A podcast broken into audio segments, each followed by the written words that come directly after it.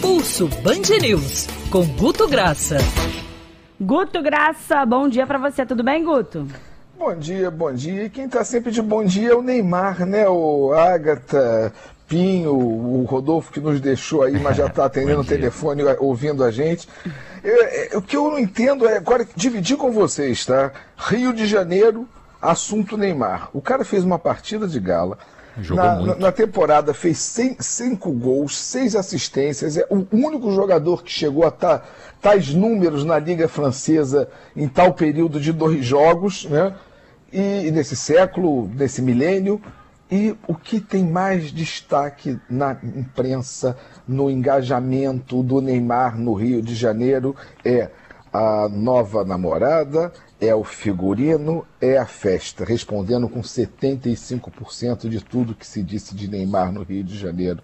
Ou seja, a rodada e a atuação que a gente acabou de falar parece que fica é, meio que pequena, ou seja, parece que é uma celebridade que joga futebol pra caramba e não um jogador que é celebridade. É uma, é uma inversão que às vezes eu, eu acho ruim para ele e ruim para a torcida, ruim para a construção de ídolo, mas repetindo, aí nesse ponto ele não está tendo culpa, ele fez a parte dele em campo. Aí ele vai, sai no extracampo e é o extracampo que tem mais destaque, o Pinho me ajuda a entender um pouco essa equação aí, já em chegando pré-Copa do Mundo e a gente falando mais, discutindo a nova namorada do Neymar e não a, a atuação cara da Bruna Marquezine. Ah, é o besterol aí, tá vendo, Guto? A Agatha é dessas aí, Guto, que fica é. discutindo mais o, o extracampo, os bastidores ali da vida assim, íntima do Neymar. Todo mundo, não? É só com o Neymar, vocês acham? Eu acho que toda celebridade... Não é porque o Neymar é jogador, né? Mas eu acho que o extracampo dos jogadores, a gente vê o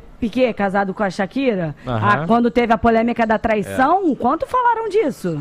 É, inevitável, né, é, Pim? Também. Eu acho que é porque vai também do imaginário, né? A curiosidade da pessoa. A gente está falando de uma, de uma pessoa pública ali, talvez um dos mais famosos do mundo hoje, jogadores de futebol, que até personalidades mesmo, é o Neymar. Então as pessoas ficam curiosas quanto à vida íntima dele, mas é, sem dúvidas chama a atenção o que o Guto destacou, o momento. O Neymar vem, é, e isso é curioso também, porque ainda tem um toque de pimenta ali no futebol do Neymar, que é a relação estremecida com o Mbappé. Então você tem esse início de temporada com o Neymar voando, fazendo gol pra caramba, assistência pra caramba, e aí a imprensa francesa, outros veículos também de, de, jornalismo esportivo da Europa, jogando carvão ali na, na, fogueira, jogando lenha na fogueira, falando que o Neymar não está se dando bem com o Mbappé, inversão de papéis, agora o Neymar é o dono do time, o Mbappé é o mimado, e mesmo assim, o que você ainda mais vê é, de discussão na internet é da vida íntima do Neymar. Porque geralmente tem isso também, né, Guto? Quando tem as polêmicas ali do campo, isso se sobrepõe ao momento do jogador no, no, no futebol mesmo ali, é, desempenho dentro de campo. E nem nesse caso isso tá, tá tomando a frente, né?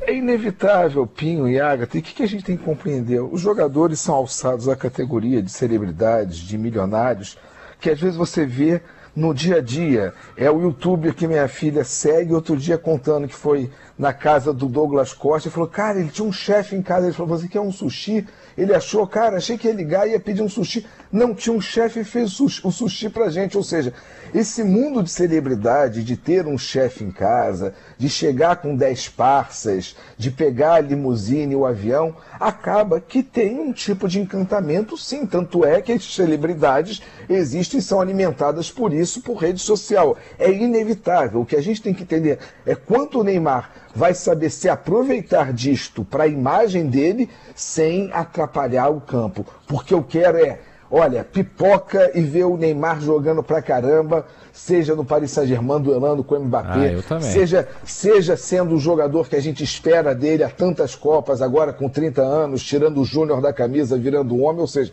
a gente cobra disso, mas é inevitável que esse comportamento extracampo mesmo que ele não fizesse nada, que ele fosse monástico como é o, o, Messi, que você não vê nada dele na night, está sempre ele com filho, sempre ele alguma coisa. Mesmo que fosse assim, eu acho que iriam procurar alguma coisa, porque o Neymar cresceu nos últimos 10 anos, a gente sempre vendo o Neymar celebridade, como foi um pouco agora quando a gente viu aqui o jogador, o craque do Flamengo, o Gabriel, gravando rapper e a torcida um pouco, primeiro comemorou, depois reclamou, dizendo que estava dispersando a atenção, ou seja, como dizia Benito de Paula, seria muito bom se jogador pudesse ser ator ou jogador, de, é, como é que é? cantor pudesse ser ator ou jogador de futebol. Lá nos anos 70 ele cantou uma paródia com isso.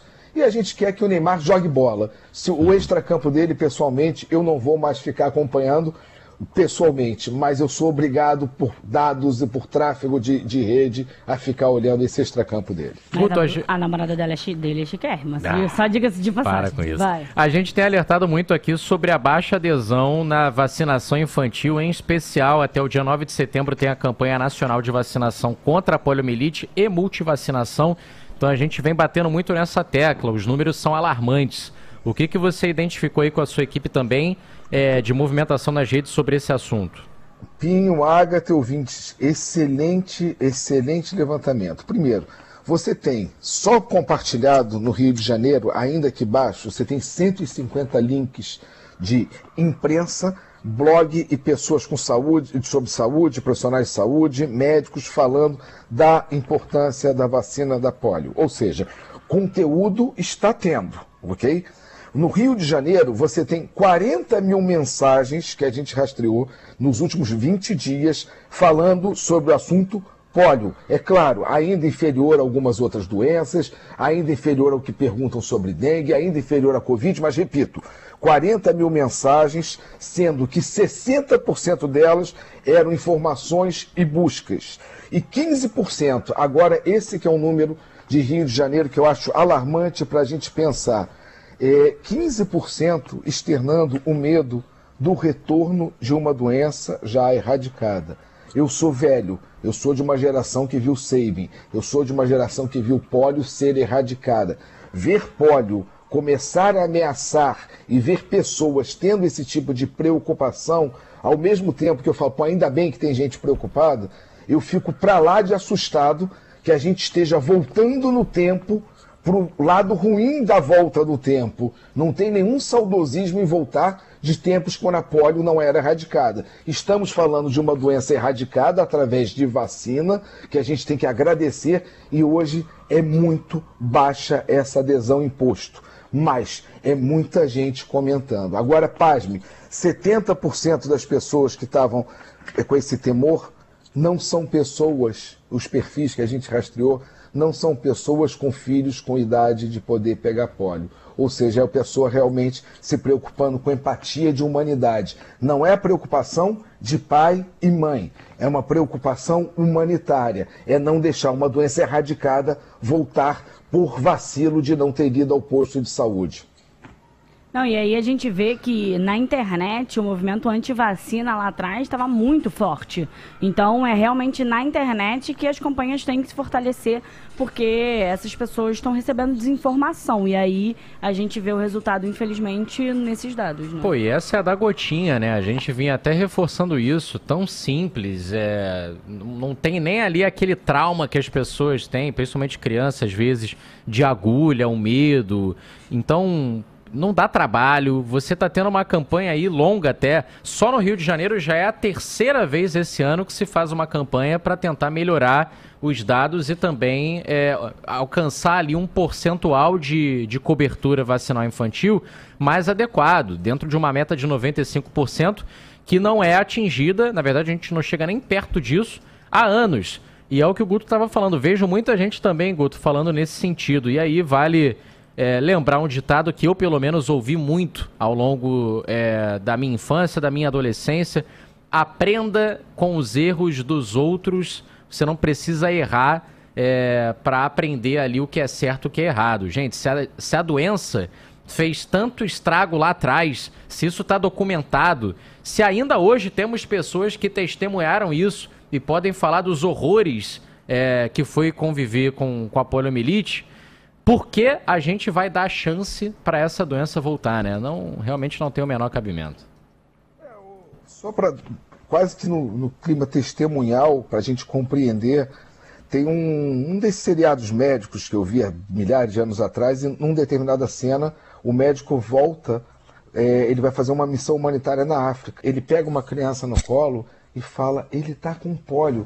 O médico americano, sem, sem entender como é que estava se tendo uma coisa que tinha uma vacina de baixo custo, uma vacina, como você disse, de, de gota, estava é, tendo aquilo naquele, naquele coração de uma África paupérrima. Ou seja, não dá para a gente, o Brasil, uma das dez maiores economias sempre do planeta, a gente ter situações tão alarmantes como essa. Ver a possibilidade da polio voltar no Brasil, que a gente sempre teve campanhas de vacinação tão bem feitas, desde o regime militar, passando por todos, pela redemocratização, tendo no Zé Gotinha um ícone de infância de pessoas que já estão com mais de 40 anos. Ou seja, não dá para a gente perder essa, então é com alarme que a gente fala.